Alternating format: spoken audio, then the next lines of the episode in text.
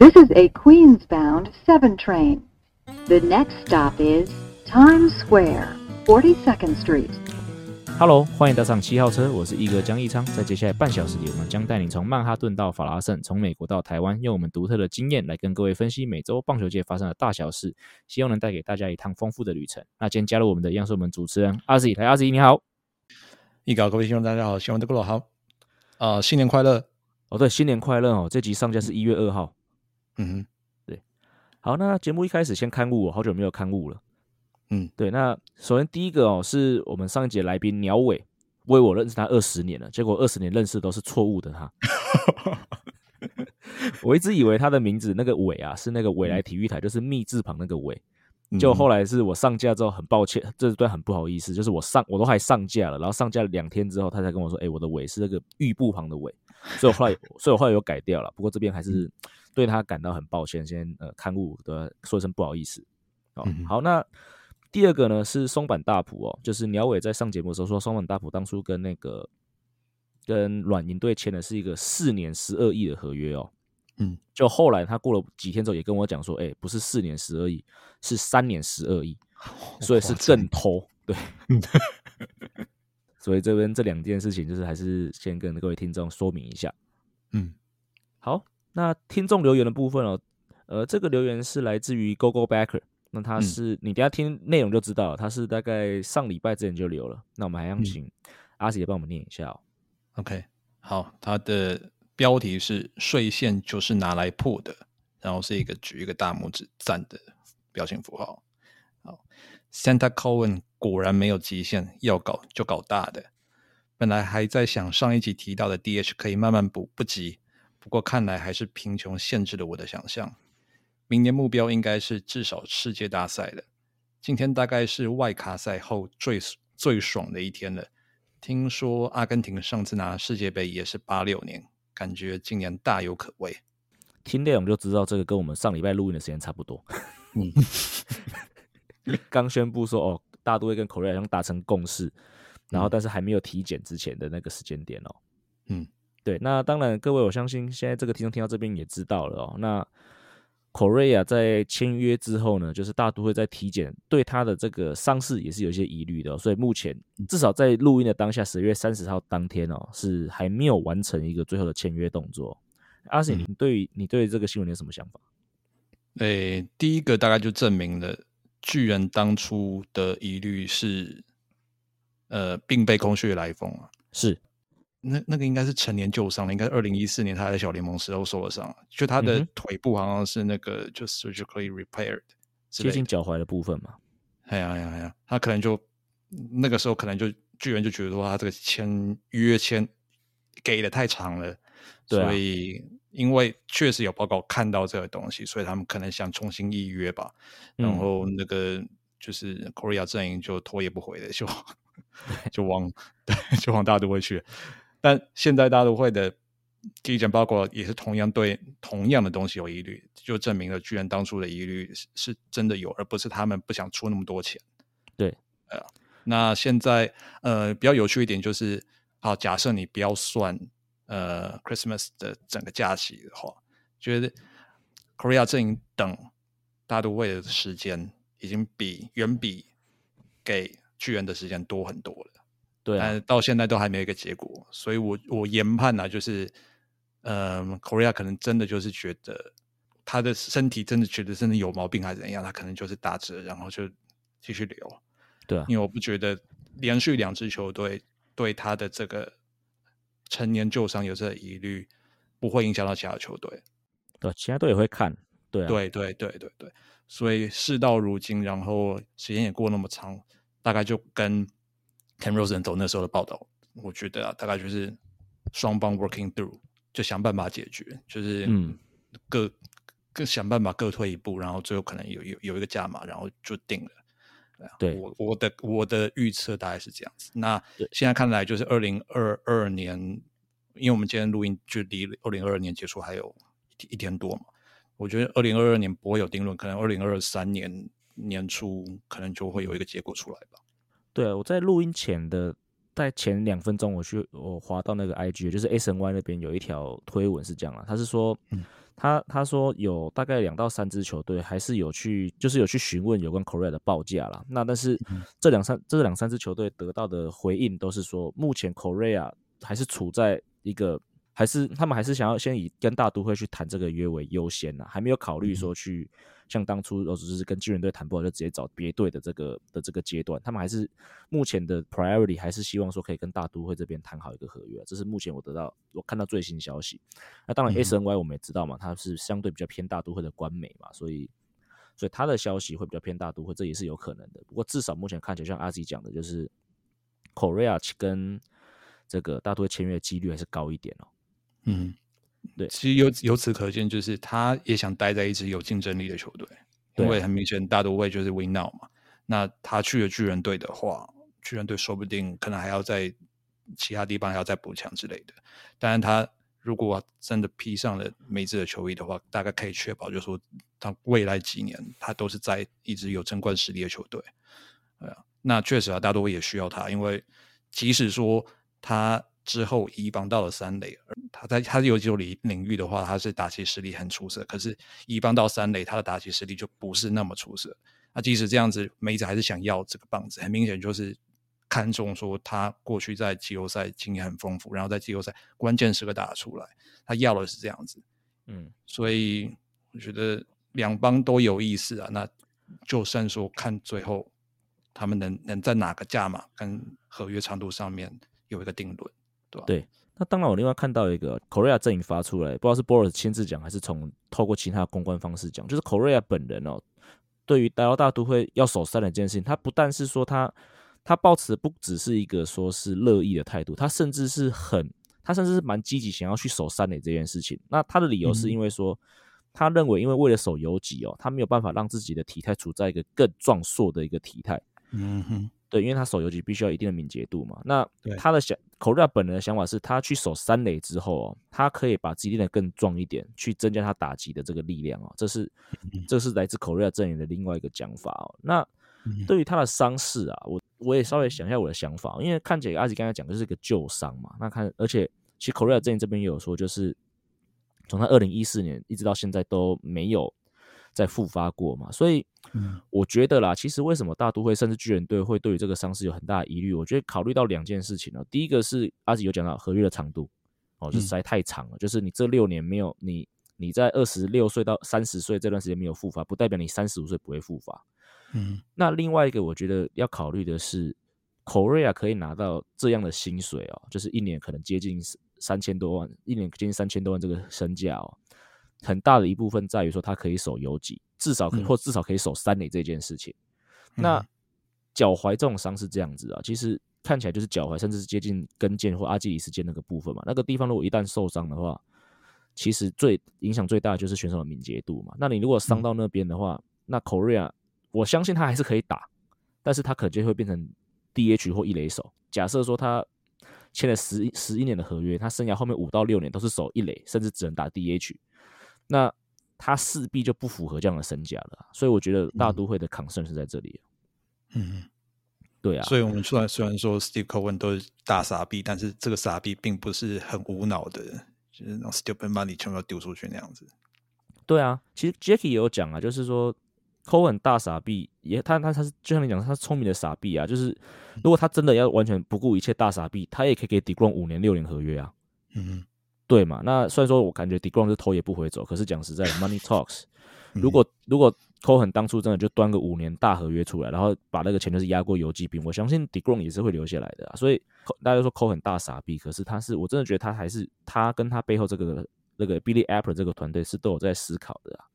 嗯，对啊。然后最后一个讲到这个脚踝的伤势，就让我想到其实。这种内野手这种伤势，不要说是美国职棒啊，其实，在多年前，我们我自己在服务的球团又遇到类似的状况哦。那时候就是有一个这个旅外的野手，那他也是要回台湾参加选秀。嗯、那其实当然，呃，球队就是评估他嘛。那可是那个时候，也就是有消息传出来，就是说，哦，他长期帮他呃治疗的医师那边，就是有传出来说，他的也是类似跟腱的部位，就是有一定的伤势。那那个伤势，其实，在当下也是个未爆弹，就是说。也都还没有复发，他就只是偶尔会去接受治疗而已。可是那时候的评估就是说，这个伤势一旦在这未来几年内复发了，他就没有办法守内野了。所以到最后我们就没有选这名选手。可这名选手后来也是在比较后面的顺位被选走，但是他被选进去职棒之后，其实讲实在的，他打到现在打了六七年也没出事啊。嗯，所以这种东西就是这样，他也不一定会出事，而只是一旦出事了，他可能就会让你原本投资的这么多的金这个金钱变那么不值得。所以我觉得这个目前可能大多会纠结点可能是在这边了。我想知道当初那名选手就是准备要回来中职的时候，他的年纪是多大？他的年纪比 Correa 现在年轻。嗯，对对对对对，所以他还可以撑更久一点点，这是应该没有问题。因为 Correa 现在我相信他也是进入一个慢慢的要呃来到生涯精华，甚至开始走下坡，身体状况开始慢慢要往下走的一个阶段了。所以我觉得更谨慎一点。也没有什么坏事情，对球队来说。嗯，好了，讲完大都跟 Correa 的状况哦，那其实我们刚刚有讲到嘛，今天录音是十二月三十号啊，那上架就过就会跨完这个年哦。那讲到跨年在纽约哦，就不得不讲 Ozzy 每年就是必须要去的这个时报广场罚站之罚站之旅哦。Ozzy 可以讲一下你面对这个这件事情的心情吗？呃，当然百般不愿的，但没办法。对。那呃，特别是指天气预报是当天晚上应该会下雨啊，但是我我应该我预期啊，应该不会比三年前那次惨。三年前那一次真的是淋到一个落汤鸡，整整个整个人回家必须把所有湿的东西全部都脱掉，然后先洗一个热水澡之后才能上工，才能、嗯、才能写稿剪影片那样子。对，呃、那那一年我我记得我大概工作到四点半吧，哦、就就是元旦的四点半。五点吧，接近了。然后那真的的天气占了很大的成分，因为太冷，你会就是呃在户外你还能站了很久，对吧？那如果下雨的话，你拍摄什么也不很不方便，特别是你担心手上的摄影机啊会不会秀抖啊这样的，对吧？所以呃只要不要太冷，然后没有下雨，我都都 OK 啊，OK，因为我是凭那个。嗯、呃、，NYPD 就是纽约市警察局，他会发发给媒体记者的一个采访证，是，就是凭那个采访证的话，等于就是你可以过那些安检的哨口，就是你可以直接进去，所以我不需要说在那边等好几个小时，对，我可以，我基本上我大概都每年的十一点左右到现场，那还好，然后对啊对啊对啊，然后就是那个水晶球降下来，就是跨年之后大概十分钟以内我就赶赶快闪人，啊、嗯，因为如果待待越久的话，就越难出去了。其实就跟台台北跨年台北跨年一样，是啊，啊你你待越久，就是你就是等别人了，啊，你如果 越早出去的话，啊、反正每年都一样。啊，除了就是过去两年不太，特别是两年前的不太一样，很不一样，人人数比较少吧，超少，就是二零二零年跨到二零二一。那年，就是因为那一年刚好就是 COVID，然后疫苗才刚出来，但是还没有普及，嗯。所以那基本上是一个大家都对这个疾病还是很很惧怕的时候，所以那一年的那个跨年就是整个街都封了，然后那里面的空荡荡就没有人。他们为了要办这个活动继续办，他们为了要转播，他们大概就在一个舞台前面，大概就放个几百个人那样子，就很少很少人，很少人，很少人。那就是往年都挤满人的街道，就都一片是空的，那真的是毕生难忘啊。对，那。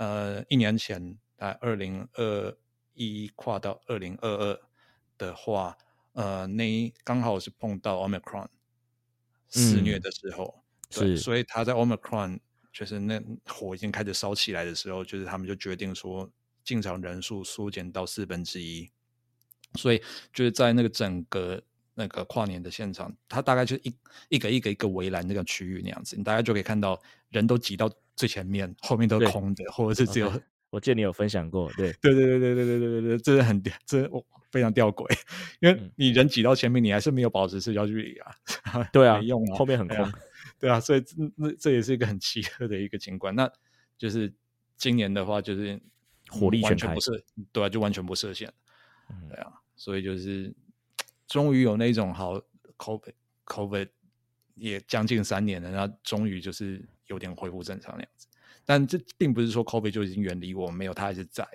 但是就是应该应该可以这么讲，就是大概大家都感染过，然后搞不好都好多轮了，然后中间又又打了疫苗，这这样子，对吧？嗯、所以渐渐对这个疾病也惧怕感也不会像两年前那样子那那么严重了，对吧？对，所以也就是因为这样这样时间这样下来，大家都懂得怎么跟这个疾病、这个新型冠状病毒共存，所以才有今天这样子的结果，是对吧？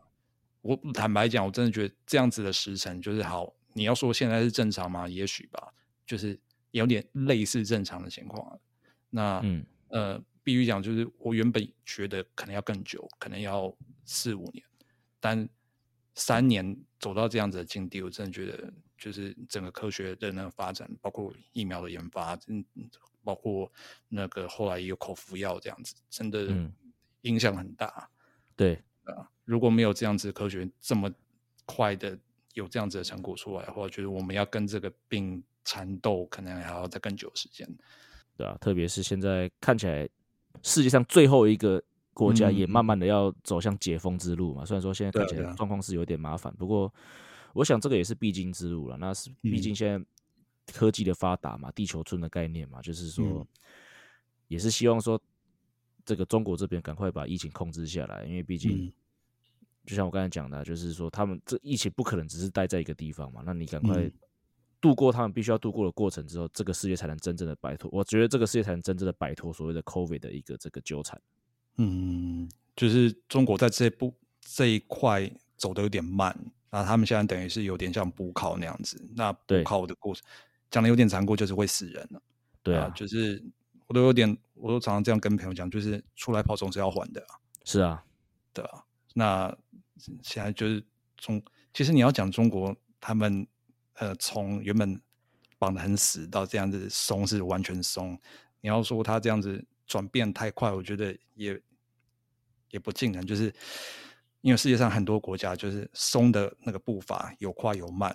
那其实像台湾那样子已经很审慎的在放，嗯、就是感染跟死亡的人都还是跟我们守得很紧的时候差相差很远。所以就是真的要出来跑，总是要还。就是呃，会得的跟会死的，可能就是真的会有。对啊，疫情之下，各国皆平等啊。嗯，对。然后等于就是看说你在哪个时间点放，然后是怎么放法。那中国等于就选择这条路，嗯、那可能就是现在就是一个震震动期，对吧？对，那他们现在是等于是从很严到不管，他可能就是想说借此啊。在短时间内提升他们的那个天然的免疫力，是对啊，因为这样子大规模感染之后的，就是等于最后结果是也有大规模的自然的抗体出现，对啊，所以真的这段时间就是大大家可能就是会给他给他的，那可能、嗯、但是可能过了好几个月甚至半年之后再回头看，可能这就是一个过程而已，对，甚至是个必经的过程，嗯。好，我们今天这位来宾哦，他应该是我们访我们这个节目访过在 YouTube 流量最大的一个来宾哦。他在 YouTube 上面有这个四十三万订阅，那他就是我们的旅旅游型 YouTuber，龙龙历险记的龙龙。来，龙龙你好，嗨，江教练好，Ozzy 好，大家好，我是 Ben，你们也可以叫我龙龙啦，就是看怎么叫比较亲切都 OK。嗯嗯，好，那其实呃，今天想要访问龙龙是因为哈、哦，他呃。应该是上个礼拜吧，才刚结束一个五个月的一个拍摄，要算工作还是旅行啊？就把它已经变成我的日常生活了，就把它结合在一起这样。嗯、这个稍微跳脱访纲啊，我们在群组上面其实就先聊过这一题的嘛，就是说作为旅游型 YouTuber 啊，嗯、到底我是很好奇啊，就是像你虽然说是旅行，可是其实每一趟也都是在工作，那这样子到底有没有办法去真的享受到？有没有真的像我们像像我们这样出去旅行一样再去享受那个旅行的乐趣？还是其实每一趟都有工作的一个负担在？我觉得一开始你会觉得哎很新奇，什么都可以拍，然后什么都好玩。但我相信大家也是这样子。那你可能买了一台相机，然后出去拍拍拍，最麻烦的就是整理那些档案。我觉得这个是很多人就是想说要呃自己做一个记录，然后每次回到台湾都没有做，因为看着这些。呃，像海一样的档案，然后要整理，我就觉得很麻烦。嗯、但是因为毕竟这是我的工作嘛，那其实我自己已经调试成，呃，比如说可能我去个五天十天，那最后面一定会有两对留留个两到三天，我不会带相机出去，然后就带一个非常轻便的小包包，哦、然后可能到处晃，可能会去过我之前去过的地方。嗯、那毕竟是一个呃没有要工作的一个心情去，你会发现一些比较不一样的东西。对啊，所以就是要、嗯、这个就是要自我调试啊。那我觉得已经反正习惯了，我就觉得都还好。毕竟是旅游，你到每一个新的地方，它都有新的课题、新的呃人事物可以让你去呃享受，所以我觉得不会想说，不会像可能坐在办公室这么的有压力或者这么的无趣。那还蛮好玩的啦，说实在的，毕竟我现在也做了四年半以后，还是还蛮乐在其中的。嗯、但是剪片呢，回到台湾、嗯、剪片就是一个另外一个地狱了。是。在我们要访问你之前啊，我们做了我做了一些功课，然后就看了一些你频道之前的影片哦，发现其实你你去参观参访的很多地方或旅游的很多地方是，呃，对台湾人来说相对比较陌生的，甚至我会说很多台湾人不敢去的地方。对，让当初怎么会决定说要以呃去参观这些冷门景点为你的特色呢？就因为我的梦想是成为外景节目主持人嘛，那我是一个外语学院毕业的，然后你要跳到一个传播学院的，我觉得是呃空白的履历，那我就想说，那我就用 YouTube 当做我的履历表 portfolio，毕竟这是一个没有门槛，每个人都可以成立一个频道的呃地方，那我就开始自己拍自己剪，然后自学。那器材的话，就反正手边有什么就先先拍。那如果你一开始就去选那种日韩啊，或是欧美国家，你是一个素人，基本上是没有没办法打败蔡阿嘎他们那么高等级、这么元老级的 YouTuber，、嗯、所以我就想说，哎、欸，那我换个思考模式，如果我先去一些大家不敢去或是没有听过的地方，就是一个蓝海政策了，所以我想说，好，那第一个就选印尼，就是反正离台湾很近，啊，机票也便宜，当地的消费也便宜，然后就去找一些印尼，我们呃好像只知道巴厘岛，对不对？台基台湾人基本上只去巴厘岛。你要他说出可能三个五个城市，他很难啦。对，我想说，哎、欸，不一定。如果家里有那个，家里如果有那个帮佣的话，可能他他来自的城市你也会听过。哦，多加一个，大概就两个、三个这样子。对，所以变成说，那用这个去切入的话，第一个可以省钱，第二个也对我来说不会这么的有挑战性。你说如果一开始就去非洲、南美洲，那可能嗯蛮蛮难的，就是挑战太高了。但是印尼的话，可能。去的方式比较简单，然后挑战性呃危险性也不会那么高。那但是它却是一个全世界最大的群岛国家，一万两千多个岛屿，那台湾只知道巴厘岛，所以就是用这个角度去切入，嗯、然后开始了一连串的冒险，一直到现在。对，那我们就来聊聊你最近的一次的这个冒险哦。不过其实这趟冒险你去了很多地方哦。那对我们节目来说啦，其实最有意思的两两个旅程，应该就是所谓的卡达世界杯。对，那另外一个就是。呃，不冷门的景点纽约啦，毕竟这个我们节目的主轴就是纽约跟大都会嘛。那你也去，那你不但去了纽约，你还在 Wayne 的邀请之下去了这个花旗球场，这个都是我们等一下会聊的部分。嗯、不过我们现在聊世界杯哦。那当然，今年世界杯在卡达，在你去卡达之前嘛，那我之前有问过你嘛，就是你你在这之前没有去过卡达，所以在你去之前，对卡达这个国家。有没有什么样的期待或想象？我觉得这个期待跟想象应该就跟大部分的人一样，就是对中东国家就是有钱，然后沙漠，嗯，就是这两样东西。对，那因为我我这个人在旅游或者做功课的时候，我通常是不会去网络上看 YouTube 的影片，因为我觉得这个就没办法给大家看到，就是我到了一个新的国家，然后对人事就每一个人事物、新鲜的人事物那种第一眼热情那种感觉，所以我那时候就是一个以。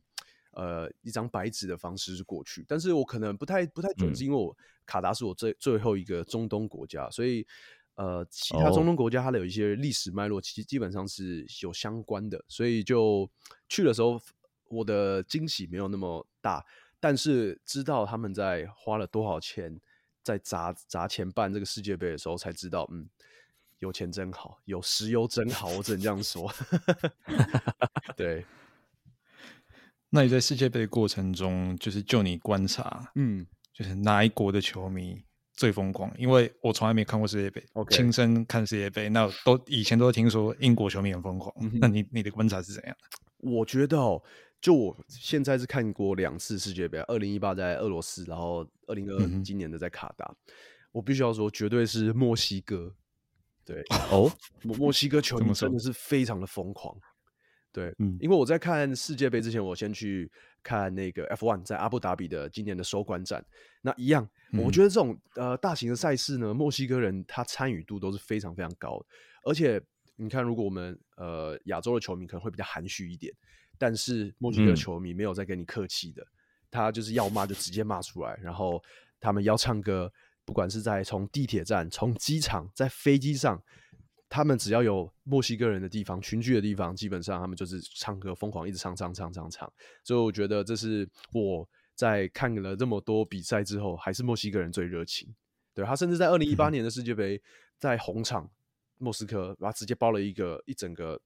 呃，算是一个场地吧，然后里面就是全部都墨西哥人，超级吵。那仅限墨西哥人可以进去的，很很特别的一个砸大钱办了一个，算是他们自己属于他们墨西哥人的一个 fan fest。这个真的还蛮在其他国家、其他球迷是之间看不到的。嗯哼，那这一次就是世界杯登场之前，就是很多刚才怎么讲，西方媒体啊，感觉就是带着一种有有色眼镜看这个，对，就是感觉。申办过程中有点争议的这个国家，嗯，然后有些报道就着重说，他有些规定啊，是就像说禁酒，对，所以球迷在看球的时候不能在那个场馆周边买酒之类的。那你这样观察说，这些球迷对这样子的比较特殊的规定有什么样的反应吗？我觉得第一个你，你呃，应该是说这次的世界杯因为争议非常多嘛，所以他已经。遭受到很多可能欧洲国家的一些呃抵制。那我其实有问我在德国的朋友，他们有没有就是抵制的这么疯狂？他说，如果是你真球迷的话是还好，但是你说政治方面的话，他们多少一定会讲话。但我在现场到了以后，我觉得我最受不了的就是看球赛怎么没办怎么可以不喝啤酒嘞？我觉得这个是我完全没办法接受的，所以。呃，一开始我是认真找不到地方可以喝，但后来哎，经过可能一些朋友啦，然后他们去找到了消息是哎可以喝，但是如果你真的买一般的球票的话，你要喝你就只能在 FanFest，然后呢一瓶百威就是五百 ml 的要五百块台币，大概十六块美金左右，超级贵。而且我那时候有体验到，就是可能比赛七点开打，然后他们反正现场就是有很多个大荧幕嘛。你六点他会开放第一波的投票，啊不不是投票，就是第一波的排队。然后你排到那个人龙以后呢，大概六点要排半个小时，六点三十分左右，好，他会再放第二波，到六点四十五他会统一吹哨，哔哔，然后才可以去买酒。就你就想，你能想象，就是 想要喝个啤酒，五趴的啤酒，然后要做这么多，你要事前四十，就是提早四十五分钟开始排队。我觉得这是完全在其他国家是很难想象的，所以。呃，永远啦，在 FanFest 就是酒那个卖酒的摊位，永远是最多人的。对，因为大家还是、嗯、我觉得看球赛就是一个放松，然后你可以尽情的 shouting，这个才是看球最真的对最真正的一个本质啊，就是享受。嗯、然后有点酒精的呃催化，可以让这个球赛更好看。对，那上述这个规定之外啊。有人以以你私下观察，嗯、有有球迷会偷渡酒精饮料进去啊，比如说像美国好了，我们因为美国不能公众饮酒嘛，那很多人都会在那个便杂货店买了之后，用那个所谓的 brown paper bag、嗯、就纸袋装起来，然后偷喝。那卡达的观众有这样的现象吗？还是他们真的严格到球迷真的不敢做这件事情？他们的安检非常的严格，就是反正你有水，他就要么你现场喝完，要么就是连保特瓶都不让你带进去。嗯那我觉得，因为这次世界杯，卡达的人口就不多，大概一两百万人而已。但是他们从世界各地，嗯、比如说东南亚，然后尤其是非洲，他们请了非常多的呃员工，然后来这边就是为了要迎接这个人口大概两三百万人的世界杯。然后所以他们安检就是一，他可以一可以做到一对一，他们人就是那么多。所以你基本上你要偷渡任何的东西都不行。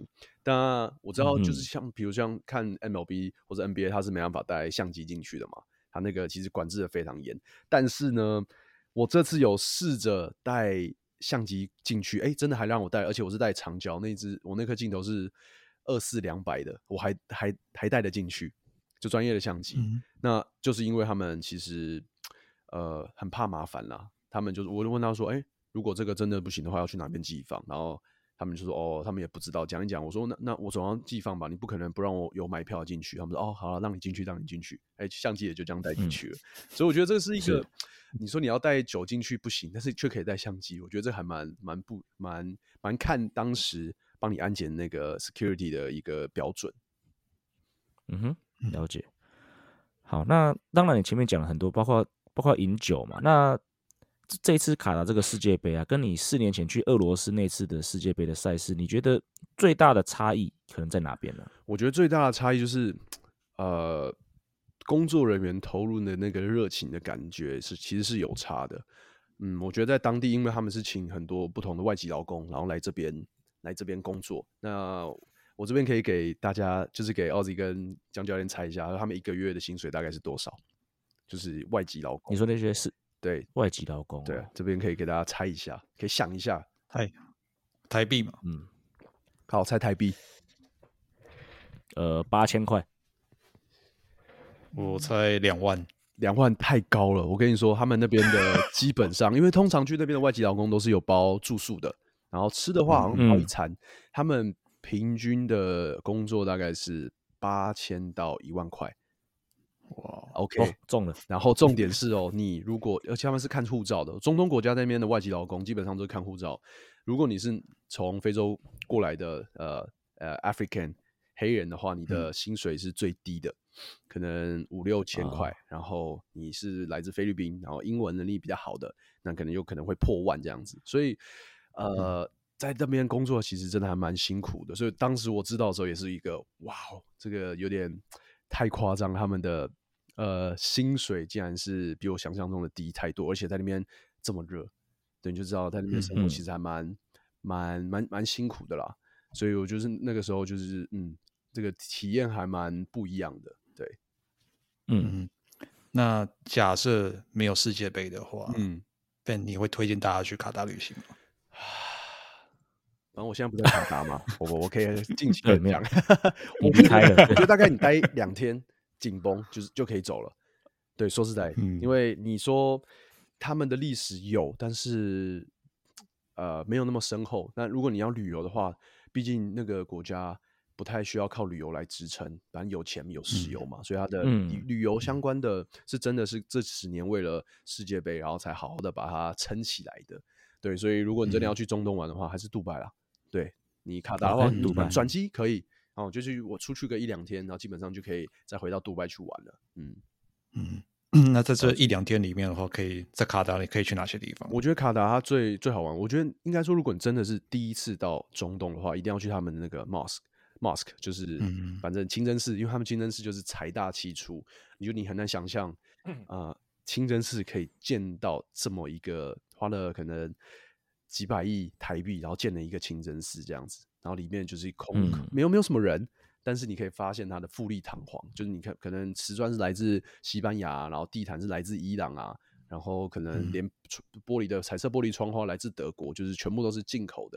然后跟大理石来自又来自另外一个国家土耳其之类的。所以我觉得，呃，清真寺，因为其实，在台湾你很比较相相对比较少会接触到呃伊斯兰教。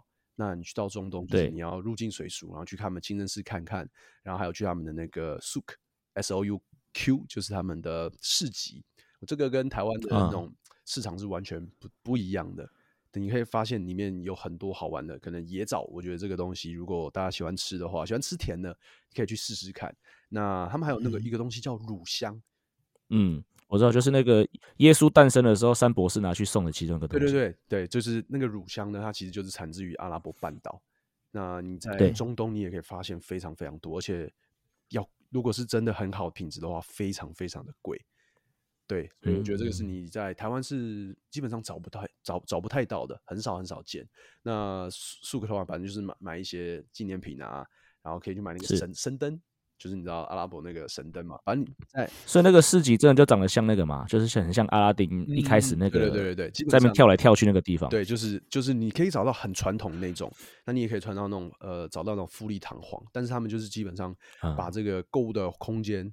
反正你去中东就是要花钱嘛，他们就把它安排的非常非常好。那要不然再来就是吃他们的，呃，也不是说吃啊，就是你可以先骑骆驼，然后再吃骆驼。嗯、对，我觉得这个是你在台湾也是没办法体验到的。啊、我觉得这个是 我算是在这这几个月在中东文化冲击蛮大的一个蛮大的一个体验啊，就是骆驼肉这样子。就两两位有吃过吗？教练教练没有，对，没有。我很好奇，它的口感呢？嗯，好吃，我必须要这样说。它它 OK，很多人应该会觉得它会有点骚味，可能跟羊肉一样，但其实没有，嗯，它比较像牛肉，对，OK，还蛮好吃的，而且它有把它做那种呃 shawarma 就沙威玛的模式，或是做那种 kebab 就是烤肉，烤肉串那样子，甚至是把它做那种红烧或清炖，其实都有。那我觉得这个的话，可能会大家会觉得很残忍，为什么要吃骆驼？骆驼那么可爱，而且它还是。呃，中东的主呃早期古代的最主要的交通工具，但我觉得可以给大家换一个模式想，嗯、就是今天在沙漠游牧民族这样子，呃，更有可能就是有养好几匹骆驼，那骆驼老了以后，总不能把它这样遗弃在沙漠当中嘛？我们人也是要吃，也是要生活的，所以就是一个物尽其用的模式啦。对，他们就、嗯、他们就是为什么要吃骆驼，就是一个这样子的传统，所以可能听起来很残忍。毕竟我们不是生活在那个地区，但是如果你去了解它的文化脉络的话，你会知道哦，这其实就是一个呃物尽其用，然后的一个非常自然的一个方式，这样子。了解。好，那我想我们今天上半场的这个访问呢，就到这边了。因为呃，那这一集其实很多人有讲到有关这个卡达世界杯的内容，应该都已经在你的频道上架了。呃，对，都已经上上完了，因为这是一个非常有时效性的，呃，对，大概就一个月的时间，对。对，那包括刚才龙讲这些内容啊，包括甚至你也去，你有你有拍一集，就是他们的住宿嘛？因为我记得住宿当初也是被被很多媒体拿出来讲，就是说好像有点不如球迷的预期。对，对，那你都有拍这些，没错，好的有拍，坏的有拍，应该是这样没错吧？嗯，对，就是那边住宿真的是贵到炸掉哦。就是我觉得 这应该是唯一一次世界杯了吗？哎，很难说，我觉得。大家可能会觉得很诟病，但是我看旁边的国家沙像沙乌地阿拉伯也是蓄势待发，跃跃欲试，对，钱钱都已经准备好了这样子，所以搞不好之后还有机会可以，大家可以前往中东地区去看这个世界杯，但是先好好存钱，嗯、真的 是，对。好，那如果对这种卡达世界杯内容还很有非常好奇的话，就可以去 YouTube 这个《龙龙历险记》的频道上面去看这些影片哦。那我们今天跟跟龙龙的上榜就到这边。那我们就下周再见了。好，以上就是本节内容。如果喜欢我们节目的话，记得按下订阅。如果是用 Apple Podcast 的朋友，也先帮我五星推爆。我们今天节目到这里，We're out of here。各位听众，我们下周见，拜。